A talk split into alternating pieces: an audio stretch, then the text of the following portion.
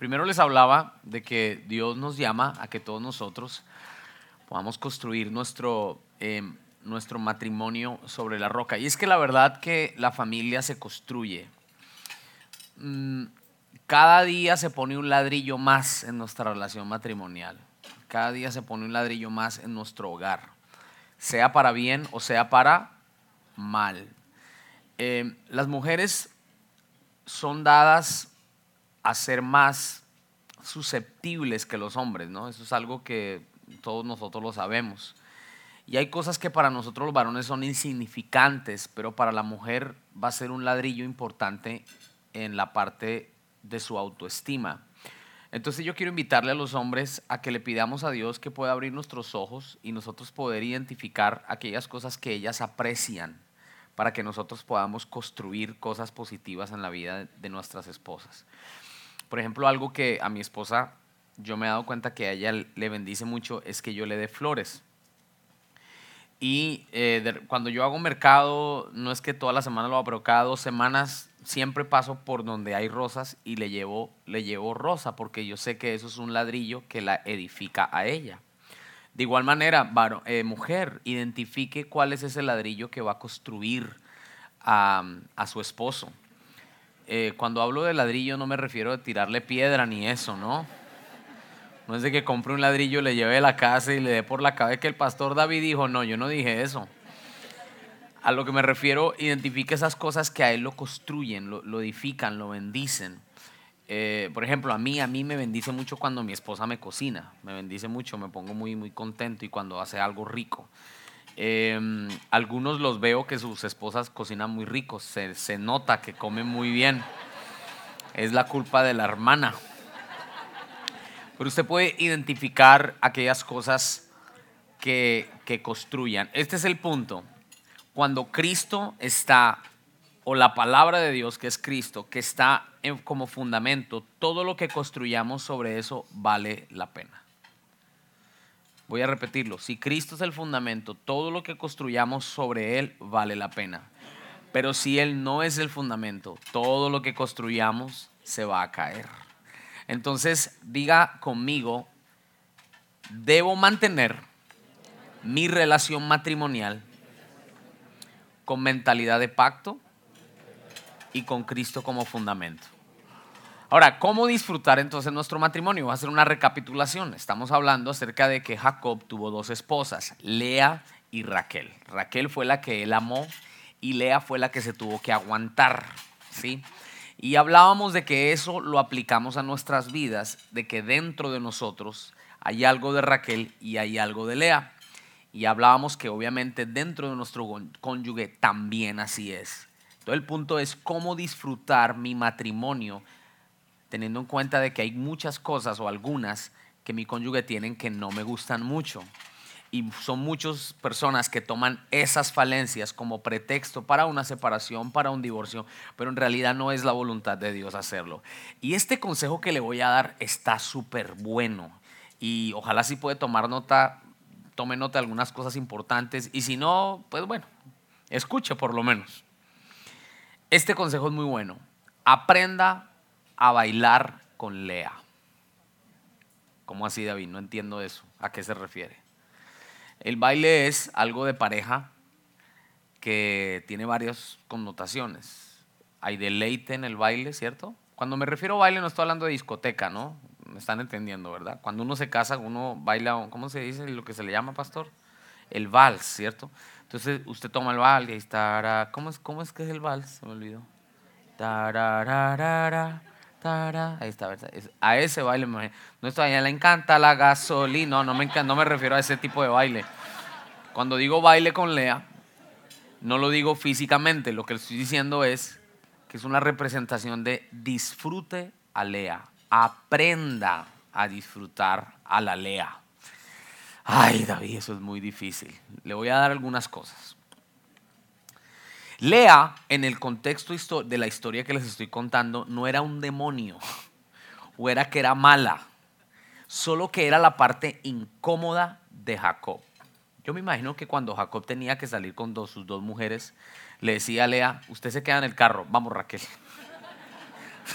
Ahora, si usted tiene una Lea en el carro, ya es, problema, es grave problema, ¿verdad? Siempre le decía Lea, usted se queda en la casa, como que siempre Lea fue esa parte como que escondida que él no quería mostrar. No, no sé si me hago entender. Todos, todos, nosotros todos tenemos esa parte escondida que queremos dejar en el carro, ¿cierto?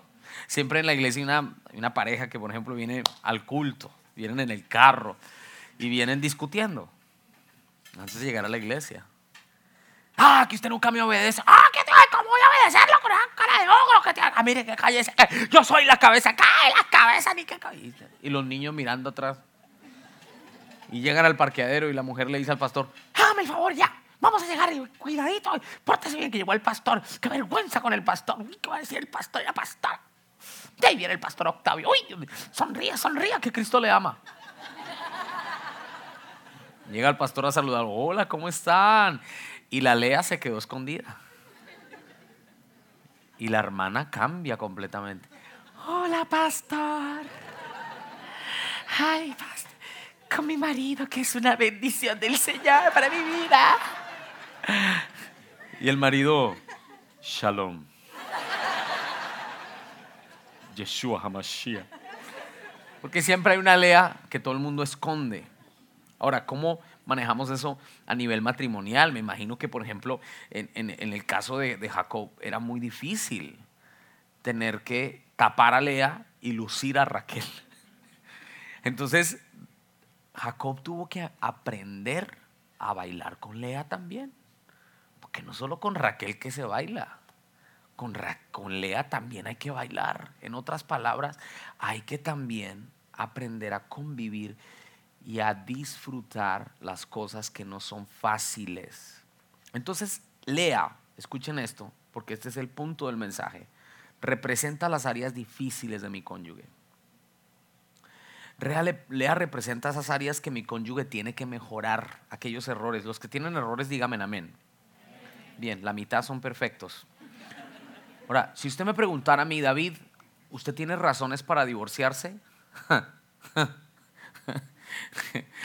Aquí me quedo dándole razones para divorciarme. Realmente sí tengo muchos. Claro que sí tengo razones para divorciarme. Además, yo le pregunto, usted tendría, un, deme una razón para que hoy se separe. A ver, ya le fui honesto. Ahora séame honesto usted. Si yo le pregunto, deme una razón por la cual usted diga, sí, hermano, este matrimonio no funcionaría. Si usted no levanta la mano, no se las dé de la gran belleza, porque a todos nos pasa. Ahora, cuando estoy hablando de cosas, no me refiero a situaciones graves. Escúcheme, me refiero a problemas en la pareja. A lo mejor usted no lo está viendo como yo lo estoy viendo. Esta semana tuve una conversación con una persona y mire lo que me dijo este hombre. Me dijo, no, pastor, es que mi esposa no me cocina. No le gusta cocinar se levanta tarde, yo tengo que hacerme el desayuno y ahora me dio una diabetes y entonces estoy enfermo. Y mi hermano, que el hermano de él es un adúltero a mil, a mil en potencia, le dicen, ah, usted se merece una mujer que le cocine rico. Vote esa señora, consígase una mujer que le, imagínese, porque no le cocina. Yo entiendo parejas en la oficina. ¿Qué pasa con usted? No, es que me quiero por qué. Porque no nos entendemos. Me quedo mirando, yo como que, ¿qué qué? De verdad.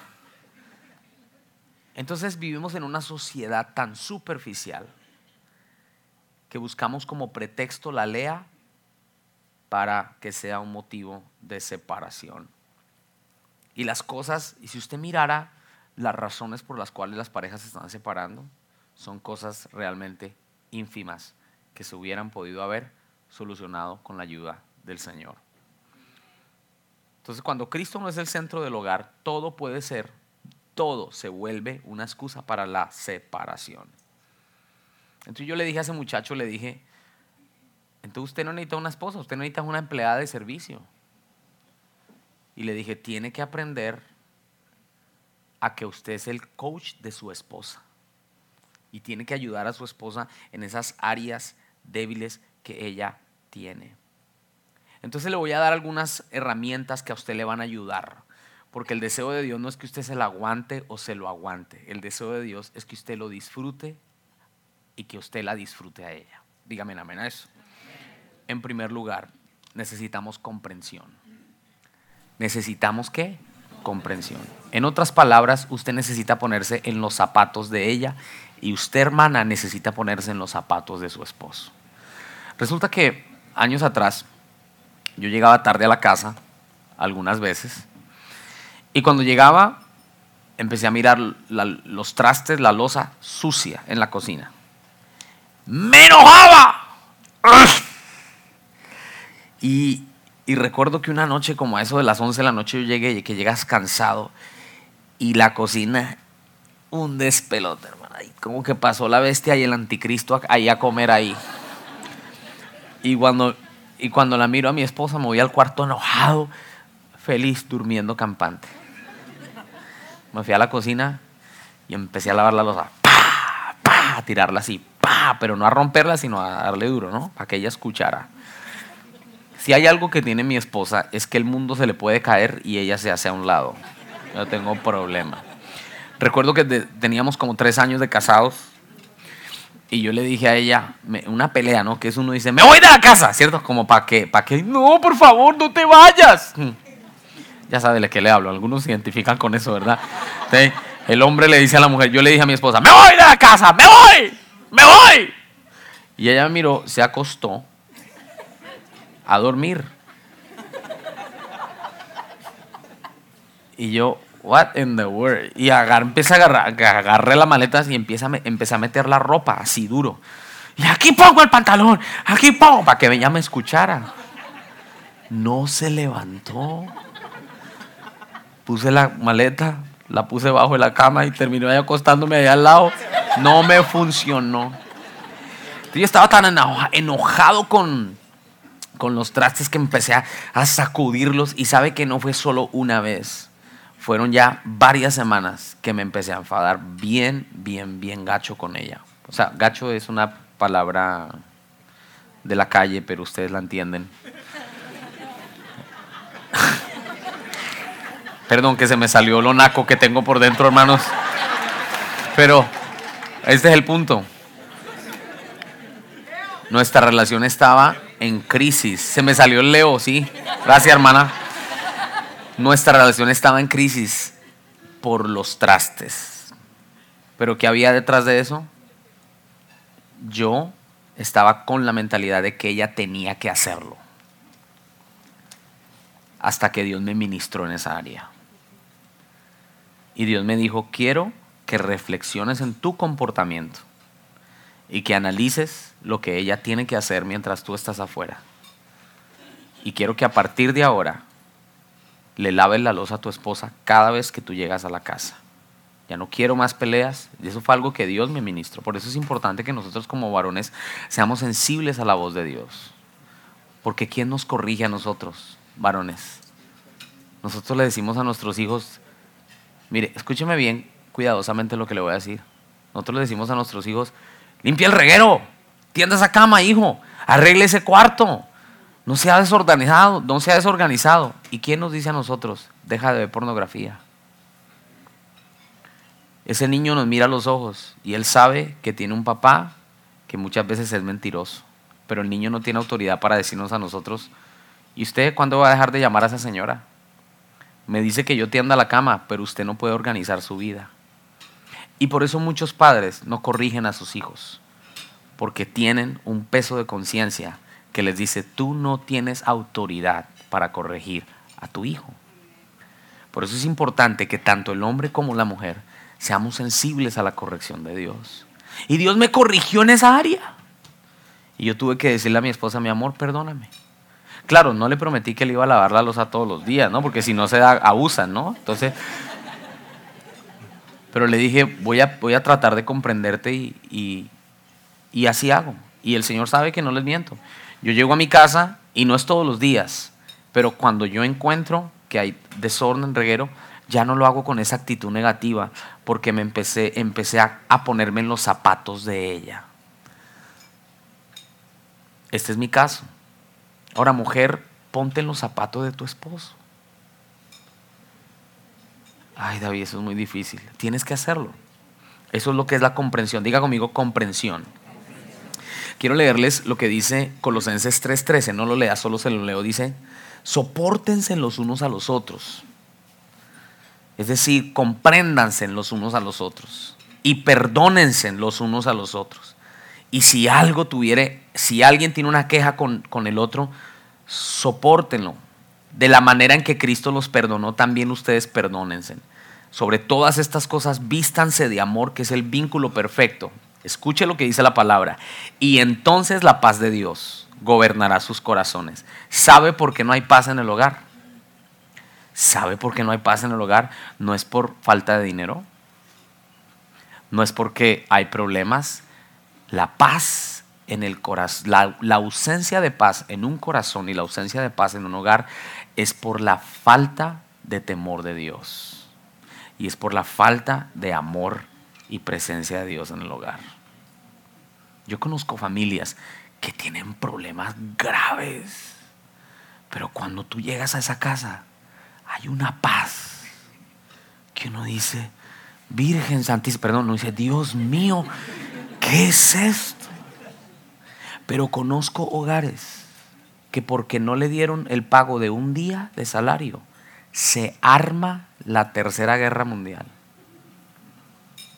Necesitamos la paz. Mírenme, mírenme bien, la paz no se la puedo impartir Usted no puede ni, pastor, ore por mí para que, para que Dios me dé paz. Escúcheme, la paz es un fruto. Gálatas 5:22. El fruto del Espíritu es amor, gozo, paz. Diga, un fruto. En otras palabras, la paz es un resultado de algo, porque un fruto es el resultado de una semilla. La paz es el resultado de estar en comunión con Dios. Entonces aquí nos dice, si yo tengo paz, si yo tengo comunión con Dios, yo voy a poder comprender a mi esposo. Y luego dice en el versículo 15, casadas, estén sujetas a sus maridos. Aleluya, es el versículo más lindo para los maridos. Pero luego dice, como conviene, diga en el Señor. Dígalo, dígalo, en el Señor. No es una sujeción de amo a esclavo. No es una sujeción de una mujer que se tiene que someter al machismo de un hombre. Ay, las mujeres están muy calladas para lo que acabo de decir, hermana. Ustedes deberían gritar amén, deberían decir aleluya. Dice como conviene en el Señor. Diga en el Señor. Ahora, ¿cuál es la contraparte de esto? Que el hombre, escúcheme muchachos, cuando el hombre ama a su esposa, la esposa va a estar aquí en la mano de uno. Pero las mujeres no se someten porque no hay un esposo que las ame. Cuando el marido no ama a la esposa, inmediatamente la esposa, escúchame bien, un marido que no ama a su esposa está educando una esposa rebelde y manipuladora y aparentemente se sujetan, pero no es verdad. Le voy a decir algo. Muéstreme un hombre machista y yo le mostraré a una esposa manipuladora. Porque la manipuladora hace que el hombre piense que él manda. Pero el hombre machista no es tan hombre para mandar su hogar. Pero muéstreme a un hombre que ama a su esposa y yo le mostraré a una esposa que se sujeta con amor a su esposo. Esposo, si tu esposa no se te sujeta, la solución no es obligarla a que se sujete. La solución es amarla. Y en respuesta al amor, la mujer responde en sujeción. Y se lo doy gratis. Número uno, Vamos a comprendernos. Número dos, esto es importante. Para bailar con Lea tengo que comprender a Lea. Pero número dos, escúcheme. Para bailar con Lea, y esta es la parte más importante de este punto, hay que formar a Lea. Usted es un coach de su esposa y esposa, usted es una coach de su esposo. En otras palabras, formadores. Diga conmigo, estoy llamado a formar a mi esposa. Yo soy fuerte en áreas que mi esposa no lo es. Y ella es fuerte en áreas que yo no lo soy. ¿Ya se ha dado cuenta ahora sí por qué usted tiene una esposa que no es como usted y usted tiene un esposo diferente a... ¿Por qué? Míreme, le voy a dar un elemento. Ay, sí, es que juntos nos complementamos y yo sigo siendo débil para toda la vida en esa área, pero como tengo a mi mujer, ella me fortalece. No es el propósito. El propósito es que tú la fortalezcas a ella en el área que ella es débil y ella te fortalece a ti en el área que tú eres débil. Por eso Dios los puso a ustedes diferentes. Una de las cosas, por ejemplo, que a mí no me enseñaron en mi casa era a doblar la ropa. Yo era un desastre doblando la ropa. Calzoncillos, medias, todo así, lo metía así. uy, no, no, no, eso mejor dicho, eso parecía. Y mi esposa eso la... Digo, venga para acá, papá. Le voy a enseñar cómo doblar un calzoncillo. De verdad, David, sí, casado. Ella no dijo, tranquilo, papito. Mire, tranquilo, yo le doblo la ropa. Míreme, por eso muchas mujeres malforman a sus maridos y hacen de sus maridos alguien que no puede hacer nada, porque la mamita que se llama esposa se lo hace todo. Ay, me estoy, ay, pastor, ¿usted está seguro que yo quiero hacer? Yo les dije que coman primero tranquilos, Pastor, asegúrese de tener unos alcacércelas allá afuera para el dolor de estómago a la salida. Escuche. Hermana, usted tiene que formar a su marido. Pero ¿qué hacen las mujeres, muchas de ellas? Es que él no sabe, él, es tontito, yo le ayudo. Y, nos tratan así. Y el hombre se vuelve un juguete en la casa. Uy, Dios, parece que estoy dándole muy duro a ustedes. ¿Les doy más, les doy más pasito o seguimos? Sí, seguimos. Sí, claro, hermanas, seguimos. Hay hermanas que le gusta que uno le dé palo, pues seguimos dándole palo a las hermanas. Escúcheme esta porque esta es una perla. La clase de cónyuge que usted tiene ahora es el resultado de lo que usted ha sembrado en él o en ella. No me venga a decir. Voy a repetir eso otra vez. La clase de cónyuge que usted tiene ahora es el resultado de lo que usted ha sembrado en esa persona. No me venga a decir, uy, no, es que mi esposa se volvió una fiera. Bueno, usted sembró en ella eso. Uy, pastor, es que mi esposo, uy, mi esposa se volvió, uy, no, no, no, no. Eso fue lo que usted sembró en él. Mi esposa es una cacatoa descuidada. Eso es lo que ha sembrado usted en él, porque no es la cuna, es la mano que mece la cuna. Dice el dicho campesino, el ojo del amo engorda. No lo tome literal, hermano, hermana, por favor. ¿Ok? Pero escúcheme esto. Diga conmigo, mi, cónyuge que tengo ahora es el resultado de lo que yo he sembrado. Por eso yo bendigo a todos ustedes que han sembrado, honran sus esposas. Y, mujer de Dios, yo te bendigo si tú has sembrado honra en tu esposo. Ese es el esposo que tienes. El esposo que tienes, hermana, te lo voy a decir pasito para que no se oiga afuera. El esposo que usted tiene es el que se merece.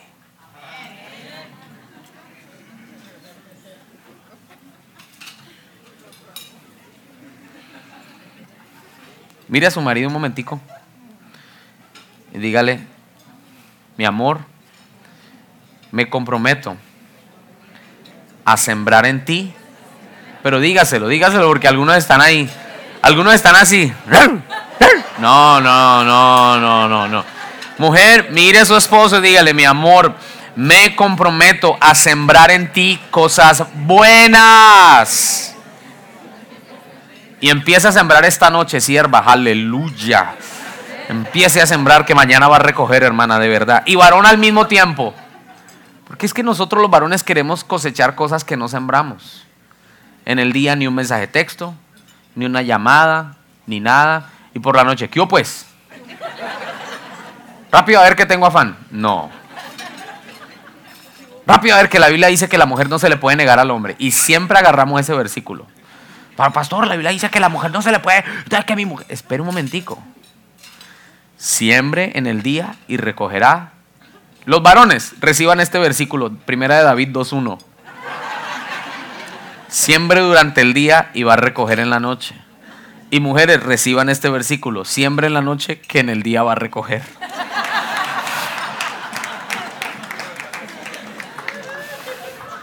Va a tener palmol y todas esas vainas.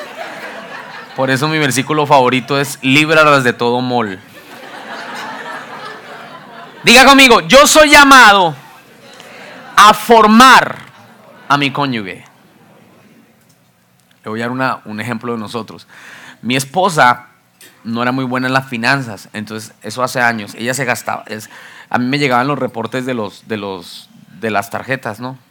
Yo creo que lo que le voy a decir, ningún hombre se identifica conmigo en esto acaso, solo, solo me pasa a mí, o me pasaba a mí, que llegan los reportes, se gastó tanto, y a mí me empezaba a dar ahí un patatus. Y de una la llamaba. ¿Dónde anda usted metida? Que no sé qué, que me llegó el reporte, que no sé qué, que dice cuánto, que dice más. Porque es que las mujeres son así. Mi amor, voy de compra y luego llega y dice, mi amor, encontré una promoción 75% de descuento. ¿De verdad? Sí, por eso me compré 10 de esos. Entonces resulta que mi esposa, ella gastaba y gastaba. Y yo me empecé de verdad a renojar. Porque si hay algo que a uno como esposo proveedor lo toca es la parte financiera, en el sentido de que uno no quiere que se malgaste. Y no sé quién se identifica conmigo, pero cuando tienes hijos, sobre todo que son cuatro, ya uno deja de vivir para uno y uno vive para su familia. Entonces uno no se compra a veces sus gustos y uno ve que se gasta la plata en otras cosas y eso a uno pues lo toca. Un poquito. Y entonces eso empezó a causar conflictos en mi casa. Hasta que el Señor me ministró, pero lo hizo a través de mi esposa y me dijo lo siguiente. ¿Cómo quieres que no me gaste dinero cuando tú no me has enseñado cómo manejas el dinero y cómo no me y cómo y cómo quieres que yo me porte bien con el dinero si yo no sé cuánto hay en el banco y no sé cuánto queda y no sé cuánto puedo gastar y no sé cuánto no puedo gastar. ¿Cómo quieres que no más gastes dinero si, si tengo un esposo que maneja sus finanzas por su cuenta y nunca me tiene en cuenta en sus manejos financieros? Ay, ese boomerang hizo así. Y me di cuenta que el problema no era ella. Me dijo, tú sabes que yo no soy una mujer gastadora, tú sabes que yo no soy una mujer abusadora. Es más, cada vez que yo estoy pagando, yo oro es para que la, la tarjeta pase. Oh, parece que esa risa, usted se identificó con eso, hermana, que le acabo de decir. Eso pasa porque había un esposo que no había formado a su esposa en esa área. Están calladitos todos. Identifique esas áreas débiles en su esposo, hermana, y deje de atacarlo en esas áreas débiles y empiece a ayudarle y a formarlo en esas áreas débiles que él tiene. Bueno, para que se desestresen, denle un aplauso al Señor.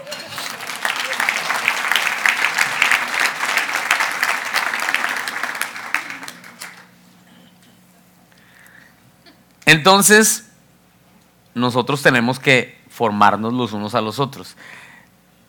Diga conmigo, mi esposo me necesita. De verdad, hermana, nosotros los maridos las necesitamos a ustedes como formadoras nuestras, como coaches. Pero varón, diga esto conmigo, mi esposa me necesita. ¿Sabe qué, pastor? Muchas mujeres terminan siendo formadas por las amigas y no por el marido. Entonces, mire, míreme, la mujer es diferente del hombre. el hombre se conforma. Nosotros, ah, sí soy. Ah, la mujer no. La mujer empieza a buscar fuentes de solución. Programas de televisión, novelas, según su estado espiritual y según su relación con Dios, ella se va a alimentar o de fuentes buenas o de fuentes malas. Pero es, está en una búsqueda de mejoramiento la mujer. Entonces, una mujer no formada es como una gata salvaje que está buscando de dónde ella puede agarrar para buscar soluciones. Entonces, la crisis que está pasando hoy en las familias latinoamericanas y hispanas dentro de los Estados Unidos es que vemos mujeres que no tienen cabeza. No tienen un hombre que las forme en esas áreas. Entonces tenemos mujeres que se automedican. Y ahí empieza el problema. Y por el otro lado, tenemos hombres abandonados de sus esposas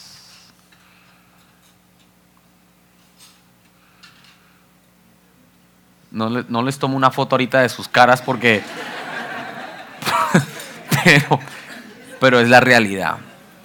Ahora quiero decirle algo. Diga conmigo, después de Dios, mi coach es mi cónyuge. Entonces, este es el asunto. Déjese cochar. O sea, así se dice. Spanglish, ¿no?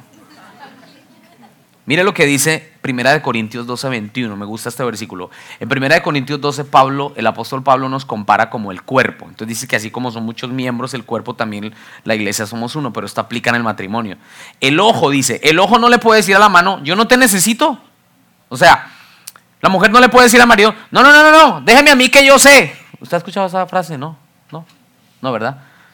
Yo no te necesito, pero ni la cabeza decirle a los pies, tampoco yo lo necesito. No, yo no le puedo decir eso a mi cónyuge, porque somos un cuerpo. Es más, somos un solo cuerpo con mi cónyuge, somos una sola carne. Yo la necesito a ella. Entonces tenemos que pedirle al Señor que nos dé un corazón enseñable. En esa lea que tiene por dentro, permita que Dios le enseñe. Y en ese leo que tiene por dentro, permita que Dios le enseñe. ¿A través de quién? De su cónyuge. Mi esposa, por ejemplo, ella, ella es todo el tiempo a corregirme, en el buen sentido, ¿no? Entonces llegó un momento en mi vida en que yo me no quería que me hablara. Todo era regaño. Todo era regaño. Todo. Diga, no, es que necesito hablar contigo. Otra vez esta señora. Y que necesito otra vez, Dios. Entonces ya le, ya le evitaba las conversaciones. Y entonces ¿Qué pasó? Míreme, ella al ver que yo no era enseñable, se, se, enfadaba y me quería enseñar a la fuerza. ¿Cuál fue la solución? Yo bajé las armas y le mostré un corazón enseñable. Y cuando le mostré un corazón enseñable, ella dejó de decir, es que usted, que usted, dijo, cambió el lenguaje y empezó, amor, eso que dijiste no debiste haberlo dicho yo te aconsejo. ¿Por qué me empezó a hablar así? Porque yo le mostré un corazón enseñable. Ahora, mujeres, a lo mejor nosotros los varones no sabemos cómo, ¿no?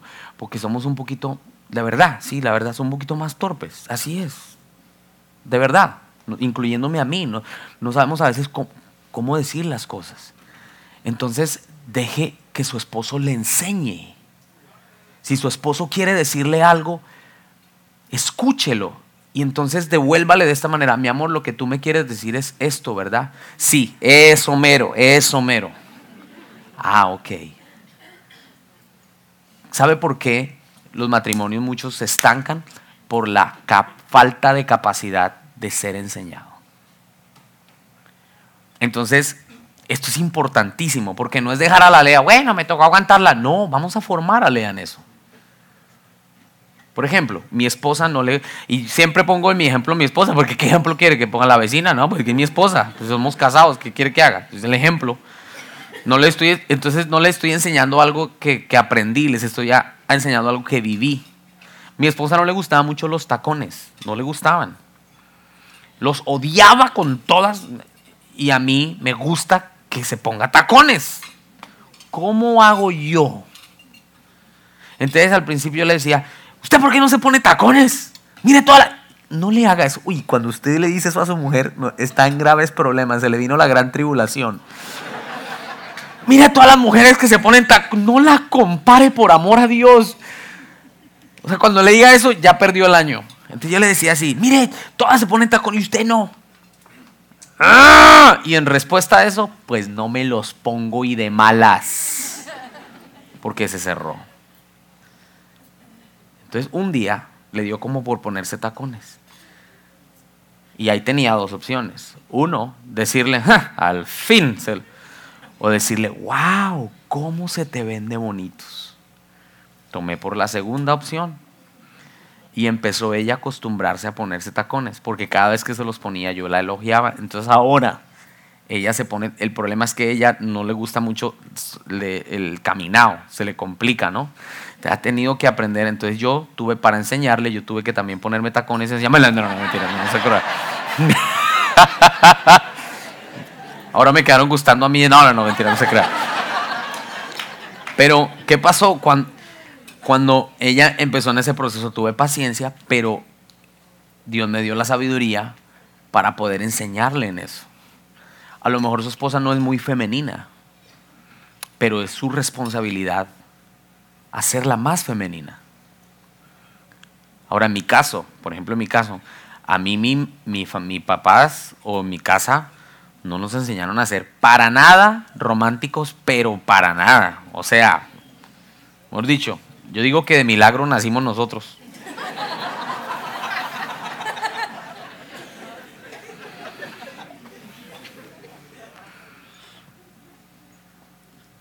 Y yo creo que yo nací medio feito porque mi papá se cayó de la cama.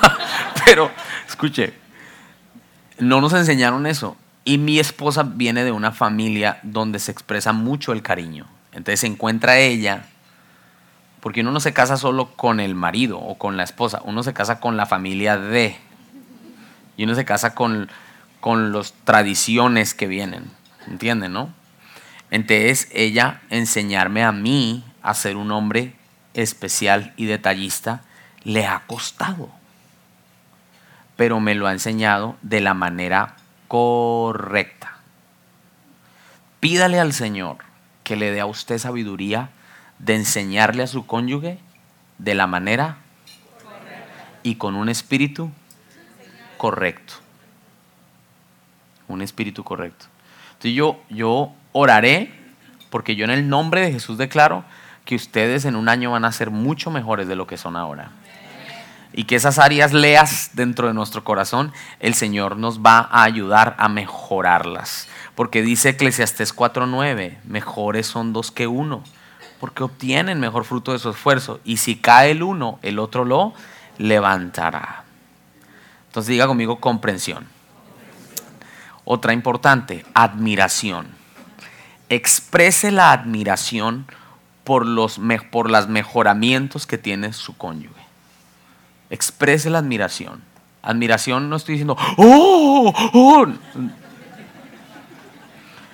Admiración son palabras buenas, positivas, que construyen la vida de su cónyuge. Y yo lo reto, ¿dónde están los varones? Díganme amén los varones.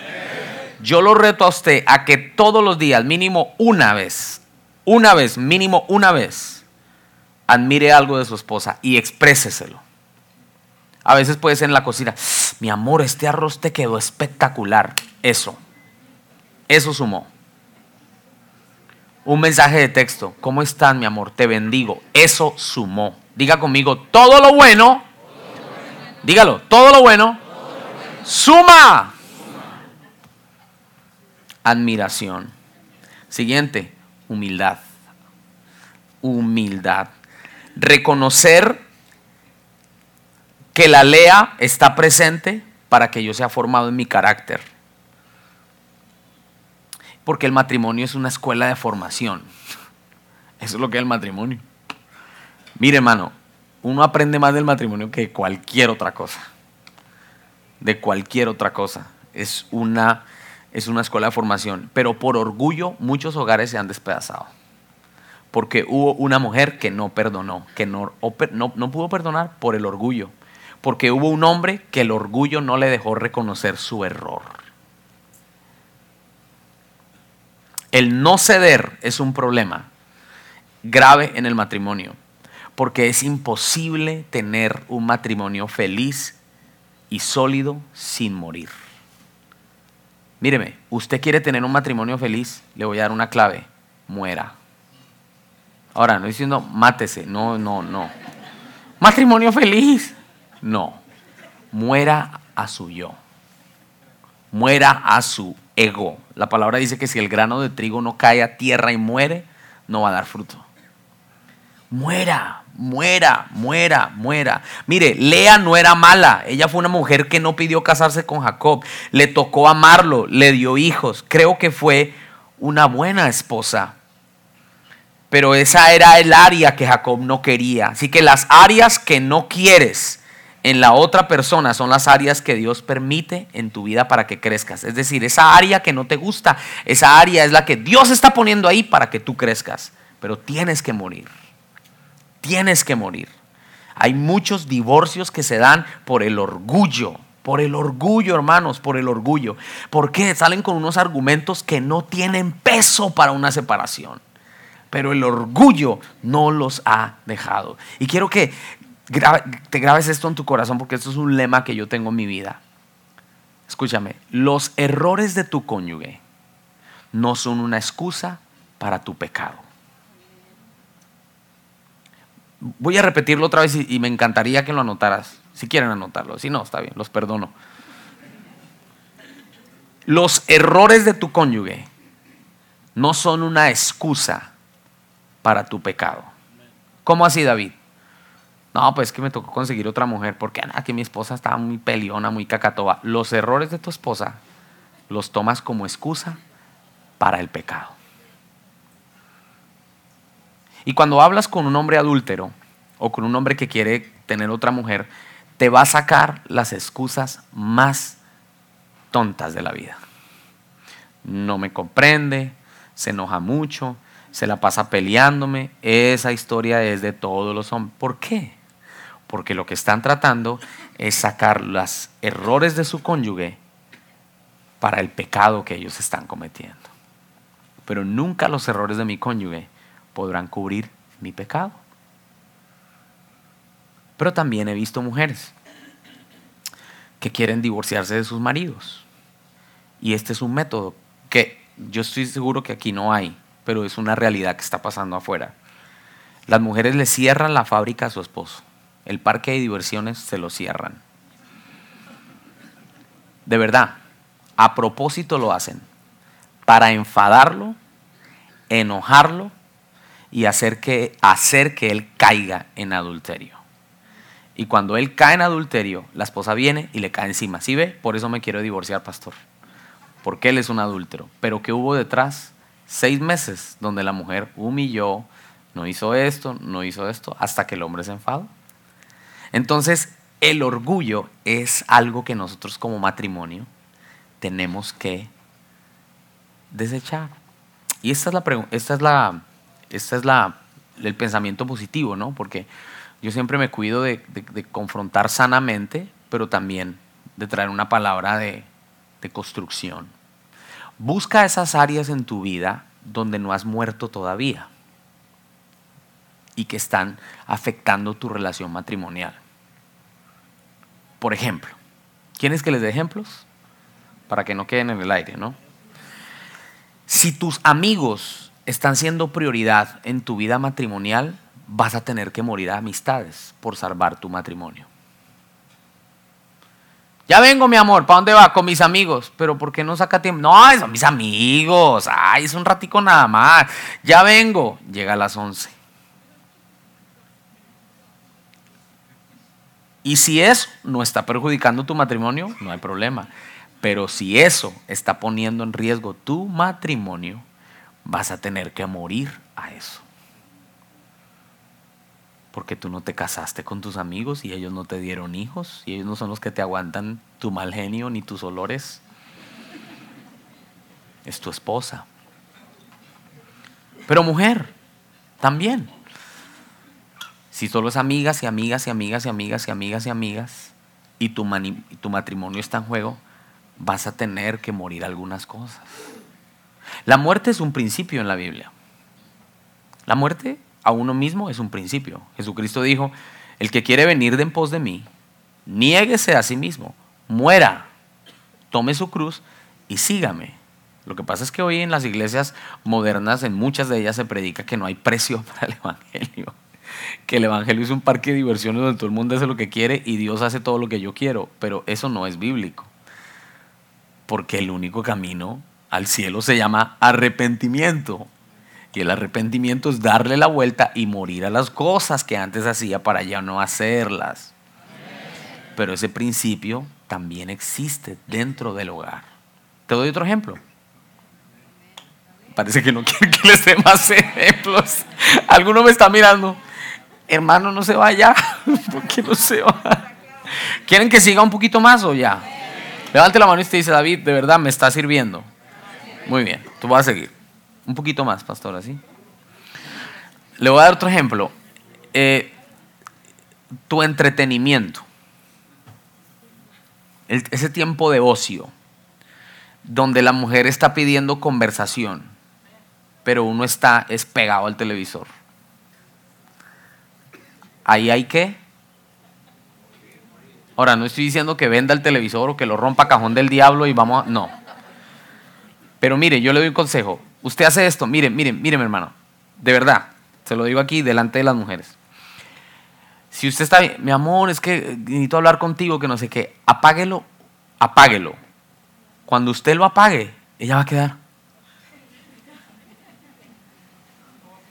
estoy viva. Y usted la mira y dice, ok, mami, ¿qué quieres que platiquemos?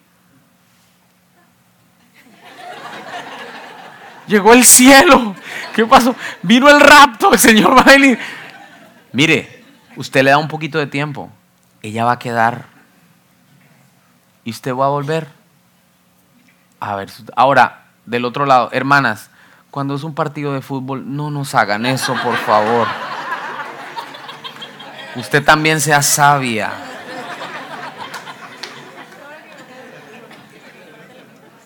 Entonces, identifique esas áreas en las cuales usted tiene que morir. Así que ponga una mano en su corazón y dígale, Señor Jesús, ayúdame a tener humildad y a morir para que mi matrimonio resucite. Y dale un aplauso al Señor hoy. Y vamos terminando. Esto es muy bonito. Descubre la Raquel que se perdió o el Rafael que se perdió. Vuelve otra vez a, descubrir o, o a sacar del polvo esa Raquel de la cual tú te enamoraste. O ese hombre hermoso del cual tú te enamoraste. Y te traigo una palabra de parte de Dios, de verdad te lo digo. A lo mejor el enemigo te dice otra cosa, el mundo te dice lo contrario, tus mismas amistades a lo mejor dicen lo contrario, pero Dios te dice hoy, nunca es tarde. Voy a repetirlo porque lo siento en mi espíritu, nunca es tarde. Vuelve a descubrir esa persona con la que te casaste. David, pero es que no la veo por ningún lado.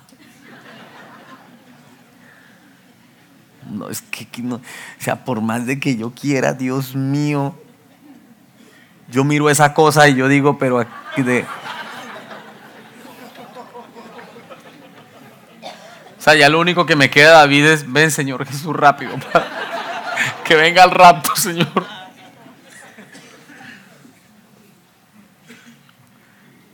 Podemos. y te voy a decir algo. A veces el enemigo nos hace ver que las cosas son más complicadas de lo que son porque Él es especialista en engañarnos. ¿Qué hizo con Eva? Mucha gente dice que Dios les prohibió comer del fruto y que ellos andaban aburridos y porque andaban aburridos, entonces vino el, vino, vino el enemigo en forma de serpiente y le dijo, mire, deje, deje, usted está muy aburrida, venga, comes esta fruta que está así rica y las demás no, no, ellos vivían en un paraíso. Y Dios les dijo, de todo pueden comer, de todo, diga, de todo, de todo. menos de este fruto. Y el enemigo, la serpiente le dijo, entonces con que Dios ha dicho que no puede comer de nada. Así le dijo. Y ella le dijo, no, Dios no nos dijo eso. Dios nos dijo que podemos comer de todo, pero de este árbol no. Pero siempre nos gusta comer del árbol que no se puede. Y despreciamos a los árboles de donde sí puedo comer. Entonces, esta es una clave que te voy a dar. Vuelve a buscar la fuente, la que te pertenece a ti. Esos árboles frondosos que son tuyos. David me está hablando en clave. Sí, le estoy hablando en clave para que entienda lo que le quiero decir. No busques otras fuentes de alimentarte. La palabra del Señor dice, alégrate con la mujer de tu juventud. Y que sus abrazos y sus caricias te llenen. Ay, David, pero... Mira cómo está. Parece un refrigerador. No. Ella está así por la falta de cuidado. Pero yo te digo algo, el enemigo trata de confundirnos, mírame, y de hacernos pensar que está imposible. Las cosas pequeñas te darán grandes resultados. Porque así como las zorras pequeñas se comen los grandes viñedos, dice la palabra, así también los principios que parecen pequeños te van a dar grandes victorias. Entonces busca otra vez en, en los detalles Buscan las cosas pequeñas que van a construir el valor en tu cónyuge, que van a restaurar esa identidad. Oh hermano, y yo te digo de verdad, te lo digo porque aquí se vale en una cena de parejas. Primero le abro al varón y luego a la mujer. Varón, tú empiezas a poner pequeñitos, mire, estos son pequeñitos pétalos, ¿sí o no? Eso le llama pétalos. Tú empiezas a poner pequeñitos pétalos en tu vida matrimonial y vas a tener la mujer de tus sueños, te lo digo en la intimidad vas a tener la mujer que tú deseas. De verdad, porque vale la pena decirlo en este contexto de matrimonio. Y la mujer siembra en tu marido estos pétalos, estas cosas pequeñitas, y vas a tener un hombre completo. Amén. Entonces, mira, esto es lo que yo quiero dejarte con este pensamiento. No sé si puedes, poner algo de musiquita de fondo. Mi consejo para ti es este. No mi consejo lo que, basado en la palabra del Señor. Vuelve a tu primer amor. Vuelve a tu primer amor con tu cónyuge. Vuelve a esas cosas que construyeron ese hogar cuando empezaron. La palabra del Señor nos dice párense, deténganse y pregunten en dónde nos perdimos. Eso lo dice la palabra. Párense, deténganse y pregunten por las sendas antiguas. Eso dice la palabra. Párense, deténganse. O sea, haz un stop, ¿sí? Haz un stop, momentico. Tienes una vida acelerada, haz un stop. Reflexiona y pregúntate a ti mismo, ¿en qué momento perdí mi Raquel?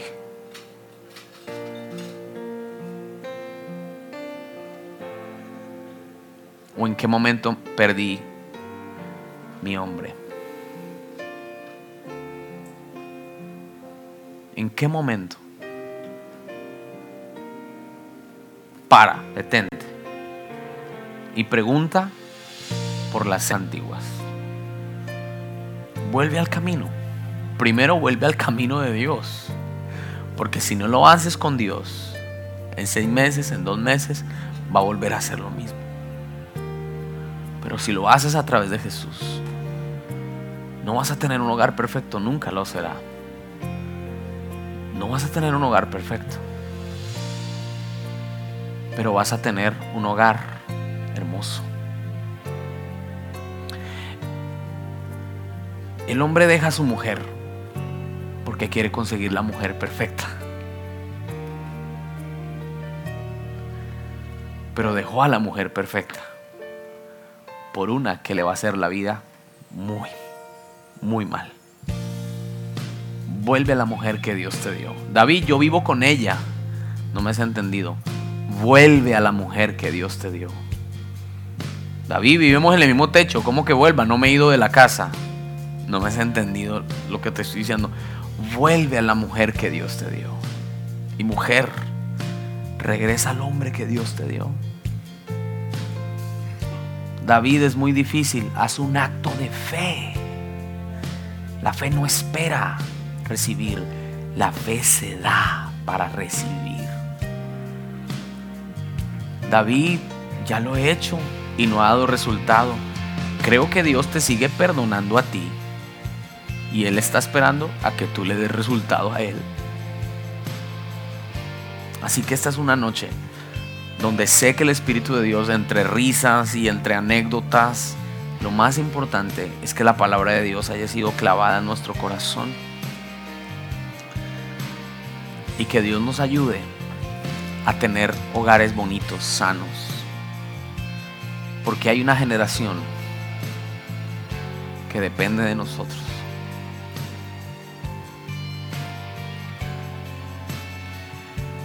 Hay una generación que depende de nosotros. Yo, yo oro y, le pido al Señor y, es mi deseo y así será en el nombre de Jesús. Que yo estaré con mi esposa y mis hijos y mis nietos alrededor de mi mesa. Y mis bisnietos y ojalá tataranietos si Cristo no ha venido. Pero mis hijos no van a pasar una Navidad con papá en un lado y con mamá en otro lado mis hijos no pasarán de familia en familia. Ellos sabrán que tendrán la casa de papá y de mamá y mis nietos sabrán que llegarán a la casa de los abuelitos y mis bisnietos sabrán que tienen una casa de mis bisabuelos donde voy a ellos, donde estamos juntos como familia, porque ese es el diseño de Dios para los matrimonios. Ese es, ese es, ese es.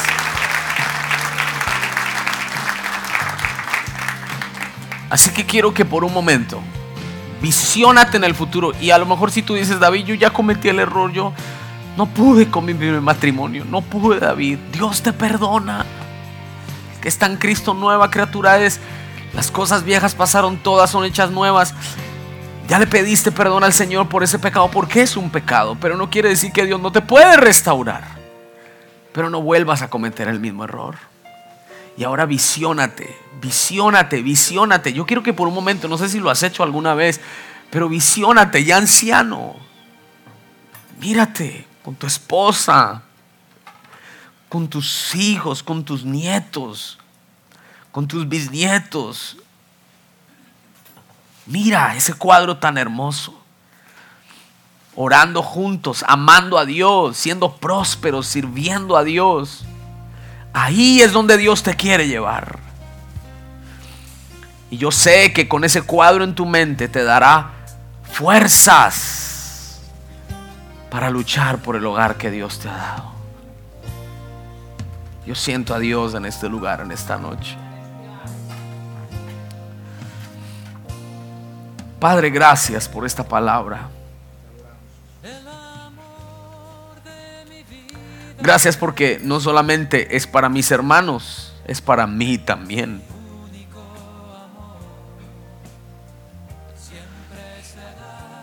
Perdónanos, Señor. Perdónanos, Señor, si nos hemos solo fijado en las cosas negativas de nuestro cónyuge y hemos perdido esa Raquel a la cual nos enamoramos, o el hombre, el, hombre que tú le diste a esa mujer, Señor, que ella escogió para ella, pero se ha perdido. Y ahora solo miramos la parte negativa, Señor, abre nuestros ojos para valorarnos los unos a los otros y construir una relación sana. Te pedimos, Señor, que nos ayudes a formarnos los unos a los otros, que que yo sea más activo en ayudar a mi esposa a formarla con amor, con paciencia. Que ella sea mejor porque yo soy su esposo. Perdóname por las veces que en vez de formarla, la he criticado, la he destruido. Pero ¿quién le enseña si tú la pusiste en mi camino para que yo pueda enseñarle? Y usted que es esposa, dígale, Señor, perdóname si no he enseñado a mi esposo y he venido contra él con enojo. Perdóname, Señor. Ayúdame con amor a formarlo. Y pongo una mano en su corazón porque ahorita vamos a ministrar parejas, pero en pareja, es decir, entre ustedes. Pero antes de eso, ponga una mano en su corazón y dígale, Señor, dame un corazón enseñable. Y repite esta oración conmigo. Dile, Señor, quita este corazón de piedra y dame un corazón sensible a tu voz. En el nombre de Jesús.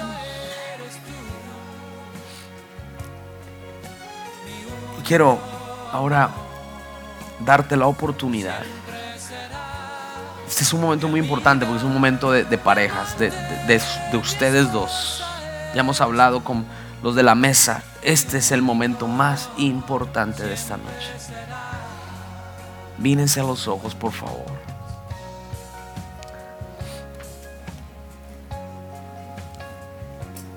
Y si tienes que reconciliarte en algún área, hazlo. Alguien dice, David, ese ejercicio ya lo he hecho muchas veces. Es que es algo que se tiene que hacer constantemente. Así que no te sientas mal si ya lo has hecho antes y dile lo que Dios ponga en tu corazón. Yo no te voy a poner ninguna cosa que tengas que decir como Lora. Dile lo que Dios te ponga en tu corazón.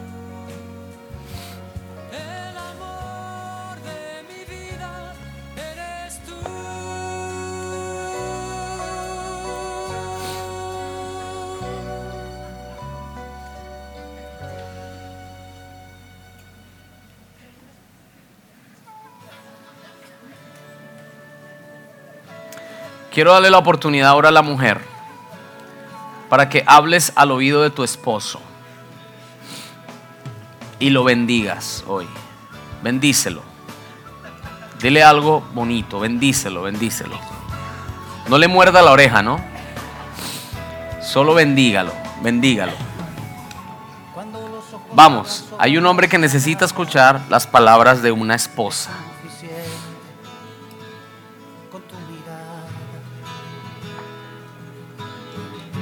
Puedes decir te quiero sin abrir los labios. Eres simple y muy profunda para mí. Ahora quiero dar la oportunidad al varón para que le hable al oído a su esposa y la bendigas hoy. Y le pidas perdón y le digas, mi amor, perdóname. Si no te he formado, perdóname. Y bendícela. Bendícela ya no existen temores. Señor, sana los hogares, demonios en el nombre de Jesús. Yo tendré cuidado de tratarte si ¿Tienes la de un pacto con Dios, mijo? Si se pueden poner de pie, por favor.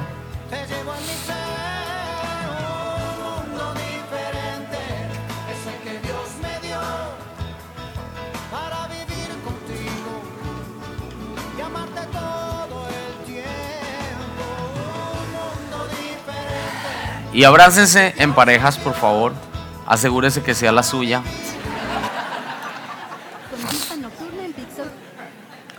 Y el que esté solo se puede agarrar de los tubos del televisor que está por ahí. Pero abrácense, abrácense. Abrácense fuerte. Abrácense bien. Y permítame orar por ustedes. Y luego ustedes van a repetir una oración conmigo. Padre, yo pongo en tu presencia cada pareja que hay en este lugar. Yo te pido, Espíritu Santo, que tú hagas la obra que yo no puedo hacer. Que tú hagas lo que ellos no pueden hacer. Ven, Señor, a este lugar. Toca cada hogar, toca cada matrimonio. Toca, Señor, cada fibra del corazón y de la mente de las personas que están aquí. Oro en el nombre de Jesús. Que venga un tiempo de restauración completa, de amor perfecto en las parejas que están aquí. Oro Señor para que haya comprensión, humildad, que muramos a nosotros mismos para que nuestro matrimonio crezca. Oro Señor para que haya formación entre nosotros, crecimiento entre nosotros. Y sobre todo, oro para que tú seas el centro de nuestro matrimonio. Repitan conmigo esta oración en el nombre de Jesús. Te pedimos, Padre, que tú seas el fundamento de nuestro hogar. Jesús, sé el Señor de nuestro matrimonio.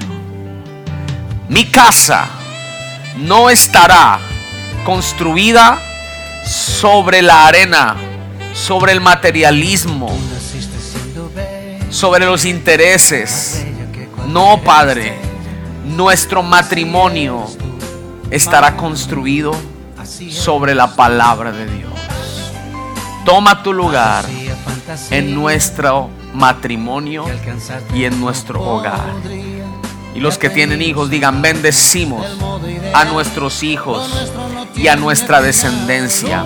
Diga, y cortamos toda maldición generacional de divorcio, de separaciones, de infidelidades, de celos, de iras, de contiendas. Se corta, se rompe en el nombre de Jesús. Mi familia es sana para servir a Dios. Ahora quiero orar por aquellas personas que a lo mejor vinieron por primera vez. Y dicen, David, eh, yo quiero recibir a Jesús en mi corazón. Jesús no es una religión, créame, no es una religión. Yo le digo a mi iglesia allá en Houston, si a usted le preguntan de qué religión es, usted diga, yo no soy de ninguna religión, yo soy hijo de Dios porque tengo a Jesucristo en mi corazón. Entonces yo le estoy ofreciendo el regalo de la salvación, que reciba en su corazón a la persona más maravillosa, que se llama Jesús de Nazaret. Y si usted quiere hacer esta oración conmigo, todo el mundo incline su rostro y repita esta oración conmigo si usted quiere hacerla. Señor Jesús, abro mi corazón para ti. Te pido que entres a mi vida y que me cambies de adentro hacia afuera. Hoy confieso con mi boca que tú eres mi Señor y mi único Salvador. Cámbiame, Señor. Quiero caminar contigo. Y gracias, Dios porque ahora sé que soy tu hijo y tú eres mi padre y tengo vida eterna. En el nombre de Jesús. Amén y amén.